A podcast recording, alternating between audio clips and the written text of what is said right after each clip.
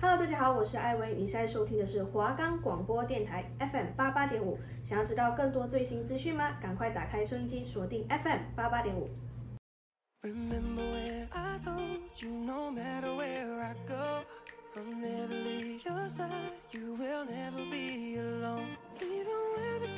欢迎收听华冈广播电台 FM 八八点五。现在的节目是和海影同行。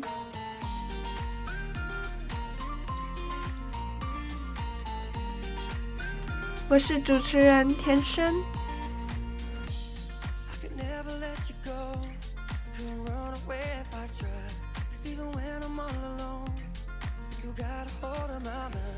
假期无聊吗？无聊的话，喜欢韩国电影的听众不妨来抽空收听，带你一同进入韩国电影的世界，让听众们的假期不再是空期度过。由我来替大家彩排啦！那么，希望我今天的分享能够让大家有个美好的假期。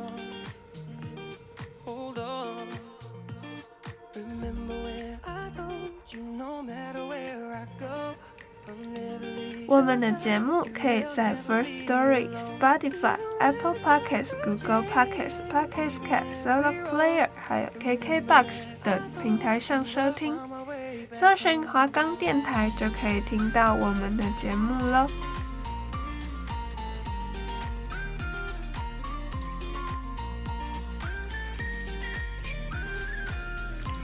那么，就让我们同行开始啦。今天要来分享的是《失控隧道》，它是一部二零一六年八月十号上映的一部剧情片，也是一部灾难片。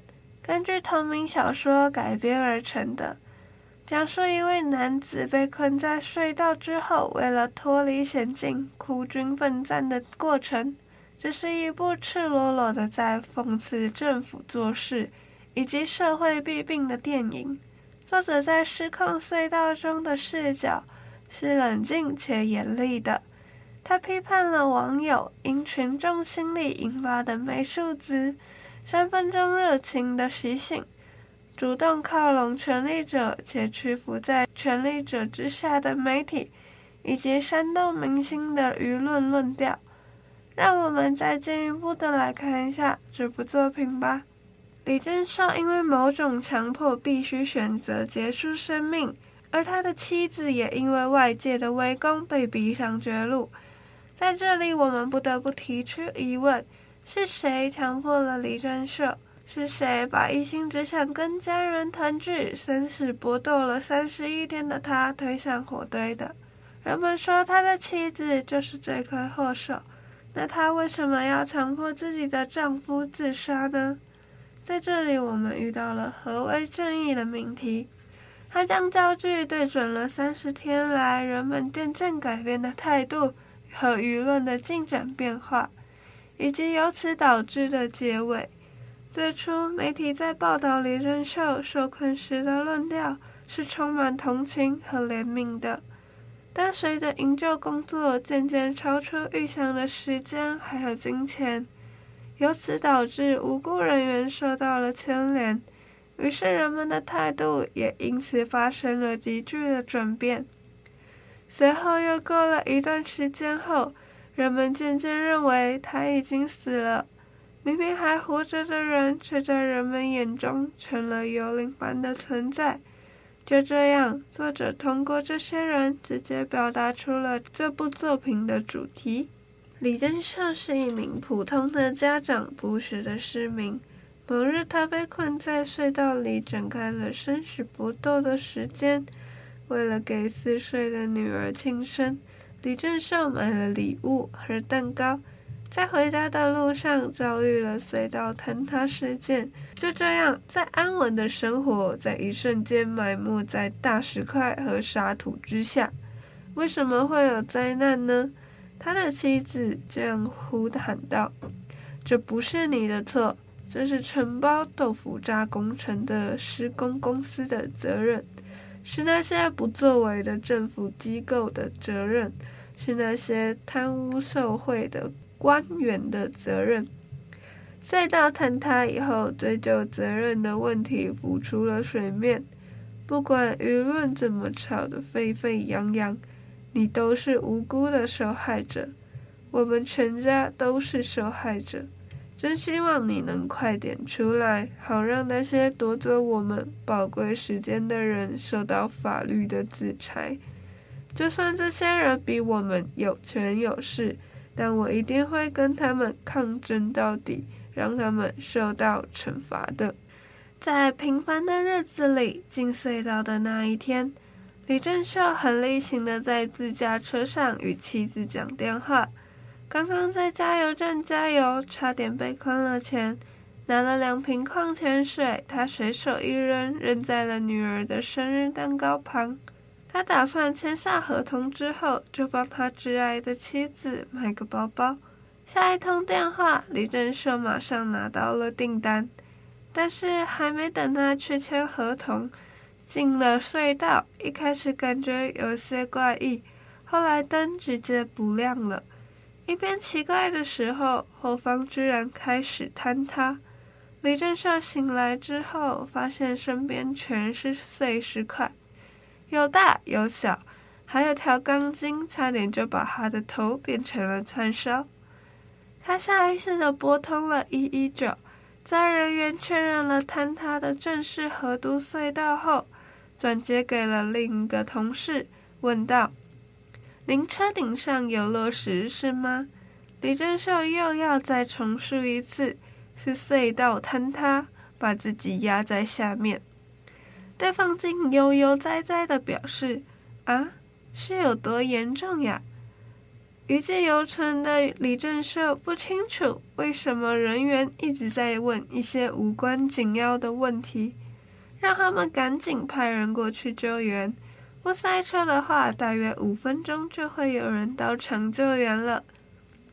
只是救难人员一到场，个个都傻眼至极。隧道的入口早已坍塌而被堵死了，而且还有土石流。消息自媒体的报道逐渐升温，这条隧道还开通不到一个月，就发生了这样的事。就算是豆腐渣工程，也太说不过去了。让人心寒的是，打给李正秀的第一通电话，居然不是救援队，而是媒体。但当李正秀听到媒体能对自身的安全有很大的助力时，就连忙答应了现场转播采访。整个韩国都在听被困在隧道里李正秀的声音。过不了多久，以金大庆为首的救难队立即成立。第一件做的事情就是和媒体抗衡。媒体的行为造成李正秀手机快速的耗电，而救难队得靠这个唯一的讯号来源来寻找李正秀。电话一头的李正秀听了也开始慌了，原以为救援很快就会到。还可以赶上女儿的生日。然而，在电话里，金大庆安抚着李正秀，让他深呼吸，慢慢的冷静下来，以保持好心态，再进一步确认李正秀在隧道里的各种情况。七十八趴的电量手机，两瓶五百升的水，一个蛋糕。金大庆说着：“蛋糕最容易坏，一定要先吃。”水得分七天喝，必须做标记，一点一点慢慢喝，切记不可以对嘴喝，会污染。没想到刚才随手一扔的矿泉水，现在成了他的救命稻草。金大庆不仅将李正秀顺利安抚，同时也确认了他的位置在某个排风扇的下方。眼看范围已经缩小到了五个。金大庆向李正秀表示：“水喝完之后，也是你出来的时候了。”得到了救难队长的承诺，李正秀反而在电话里安慰自己泣不成声的妻子，同时承诺女儿带只小狗回家去。第二天，处理好了入口的障碍物，救难队又派无人机去探寻李正秀的所在位置。媒体居然也派出了相当多的无人机，可无奈环境的干扰太多，无人机很快没了讯号，全都失去了控制。金大庆只好带着人开车进去，发现隧道内居然也被堵得乱七八糟。正当金大庆乐观的时候，隧道同时发生了第二次坍塌，路口全数塌陷。连路牌、字牌都掉落了下来。九死一生的金大庆在第一时间又打给了李正秀。正秀从椅子上爬起来的时候，发现自己在三号排风扇的位置，这个位置只能动用挖土机来升决了。总统紧急召开记者会，给予承诺，将采取两种营救的措施。绝对要把李正秀给救出来！赶到现场的妻子看到第二次坍塌的景象，还没反应过来，就被拉去和各个政府人员合照。李正秀每日都定时定量的饮水，分毫不差，也绝不多喝。他已经把水当成稀世珍宝在品尝了。现在他的整个世界只剩这台车了，什么事都做不了，更不用说签合同了。李正秀开始翻起包包里的小东西出来把玩，突然听到排风扇的对面有点声音，原来是一只小狗。紧接着出现了一个女孩微弱的求救声。李正秀把还存在其他幸存者的消息告知了金大庆，然后自己爬了过去，试图找到女孩。女孩则被大石块压着，根本没办法动弹。李正秀像大庆安慰他的那样，也安慰着女孩，说外面的人都在想办法救他们，但到底什么时候才能获救，没有人知道。只好含糊带过。得知女孩三天都没有喝过水，郑秀犹豫了一会，还是把她的水分了一些给女孩。女孩一喝就是一大半，还要求给她的小狗也喝水。李正秀可谓是有求必应，还借了女孩手机，为联系了自己的母亲。结果，李正秀还承诺着女孩的母亲会好好照顾女孩。可那只狗却趁李正秀不注意时，把蛋糕都吃完了。那可是女儿的生日蛋糕，自己都舍不得吃，而且现在还是受困当中，居然被一条狗吃了。尽管李正秀把自己的矿泉水一点一点的让给了女孩。九天后，女孩仍然离世了。李正秀以为是自己给水不及，才害了女孩。但当李正秀用吃奶的力气搬开大石块后，才发现女孩的下半身早已被钢筋刺穿，回天乏术。李正秀难过的用西装盖住了女孩，现在只剩自己和狗了。外面的世界没有改变，媒体可以说是忙得乐此不疲。一百二十一个隧道爆出了七十八个豆腐渣工程，专家、知情人士一个一个跳出来讲述。金大庆没能做到跟之前承诺的那样，七天后救李正秀出来。他让李正秀做好心理准备，要喝自己的排泄物。而为了感受李正秀的感受，金大庆自己也尝试喝了排泄物。试完后，告诉李正秀凉了比较好入口。他想鼓励李正秀的求生意志。现在以尿意为生的李正秀，在女孩的车里发现了狗粮，于是开始和狗一起吃狗粮。十七天后，救难队终于挖到了隧道的结构。李正秀就快要可以出来了，媒体个个守株待兔，还边讨论着李正秀是不是能破世界纪录。还有抢下头条，在现场帮忙煮饭给救难队的妻子，告诉女儿，快可以带爸爸回家了。李正秀在隧道里跟狗说着：“可以出去了，很久没有看到人们了。”可挖土机都挖到底了，却没有发现李正秀，怎么一回事呢？金大庆调阅了隧道建成的影片，发现隧道里只有六个排风扇，而图纸上却显示了七个，所以按照图纸救难的他们，从一开始就搞错了。十七天的努力，因为一张图纸的错误，功亏一篑。金大庆只好无奈地跟郑秀说：“他们挖错了，必须重新开始。”李正秀的心态崩溃了，他没办法再坚持下去，还向妻子交代了遗言。但为了刺激郑秀的求生意志，妻子威胁道：“如果他死了，也抱着女儿一起死，哀求着郑秀好好努力活着。”但与此同时，手机也没有电了。李正秀正式与这个世界断联了。营救失败，媒体也鸟兽散，只有金大庆与救难队还在现场驻扎。可很多人似乎忘了，郑秀还在隧道里。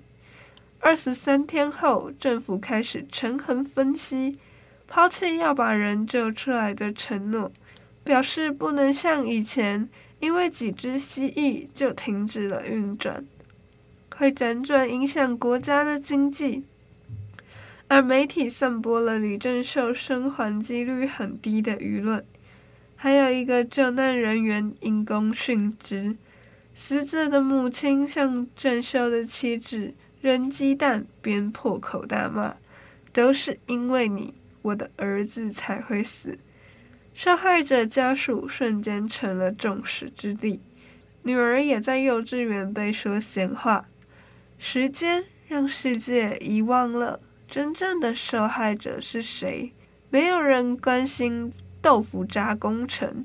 政府为了自我安慰，发起了投票，六十五趴的民众支持停止救援。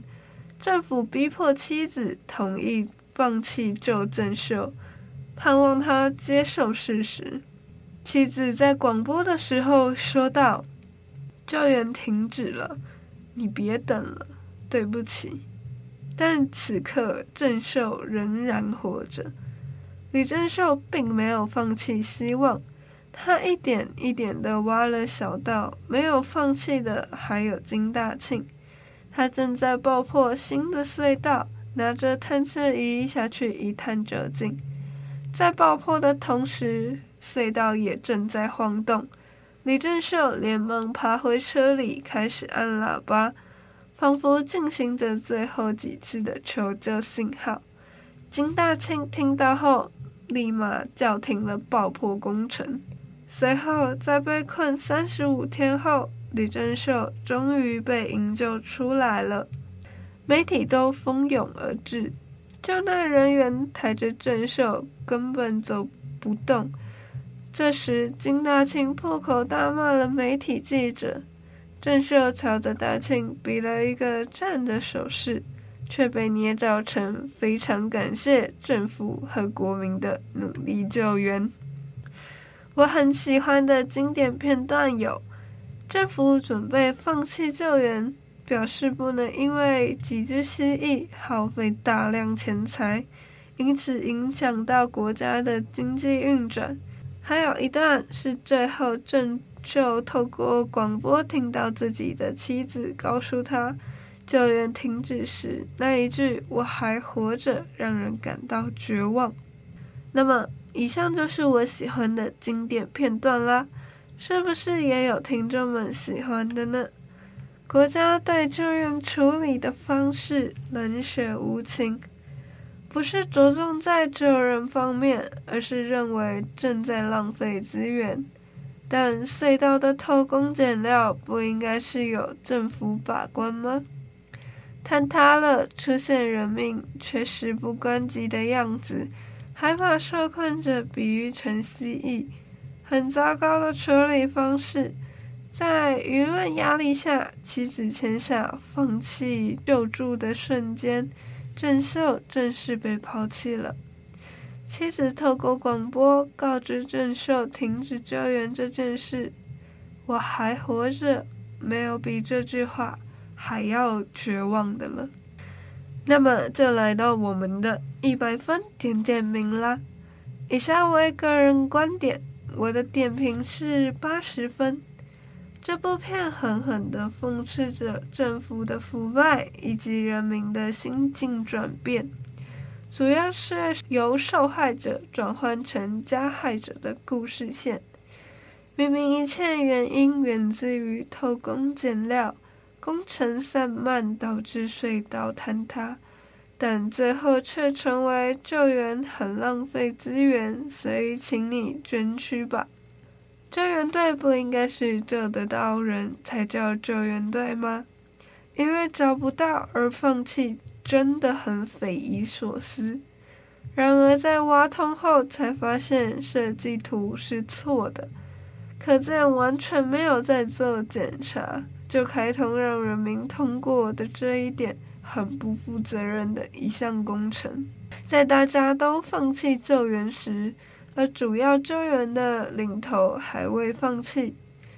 终于救出来后，媒体还是只顾着新闻。金大庆赶走后，郑秀表示感谢，但被读写成感谢政府的救援，真的很讽刺。政府想着的只有放弃对一个人的施救，以及怎么让人民认同政府这样是对的。很多时候，视为社会矛盾的危险要素也会警告世人灾难的存在。这是一种警告，它会让我们直视暴露在社会中的黑暗死角。当这种熟悉的日常实际秩序的成为。反映问题的镜子之后，一起又一起的事件便会暴露无遗。在社会安全网没有正常运作的情况下，我们都和李正秀一样，暴露在了不特定的危机中。任何事都不安全的意识会让个人持续感到不安。进而导致危机感，但更严重的问题是，这些可预测的原因都会以不可预测的方式降临在我们身上。失控隧道从个人层面来讲，并非讨论的是个人的运气好坏，而是从救援体系中探讨仍然存在的根深蒂固的。不合理与腐败问题。这部电影在人性的考验中最写实的就是李正秀在车内看到崩塌的洞口中有一只狗，跟着他走到了他的主人那位女孩，但在驾驶座被一块大石头压住，动弹不得。他跟他要水喝时，李正秀回到了自己的车中。原本想把剩最少水的那一瓶给女孩，后来还是将两瓶水平分到了等量，才拿去给了女孩喝。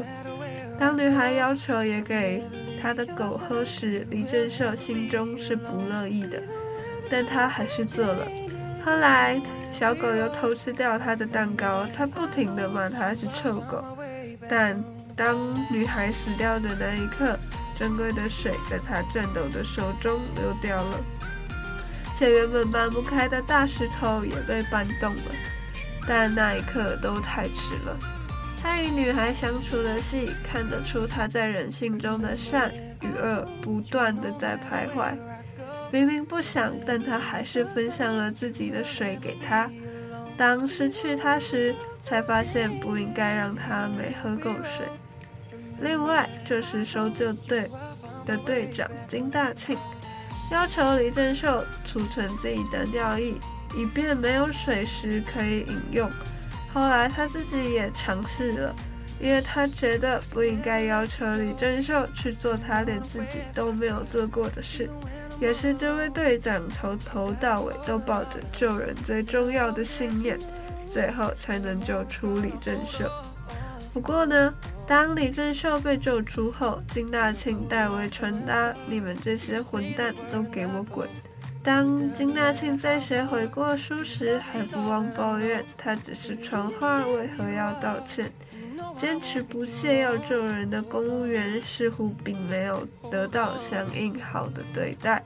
李正秀的妻子世贤因为担心，所以就留在搜救大队帮忙料理三餐。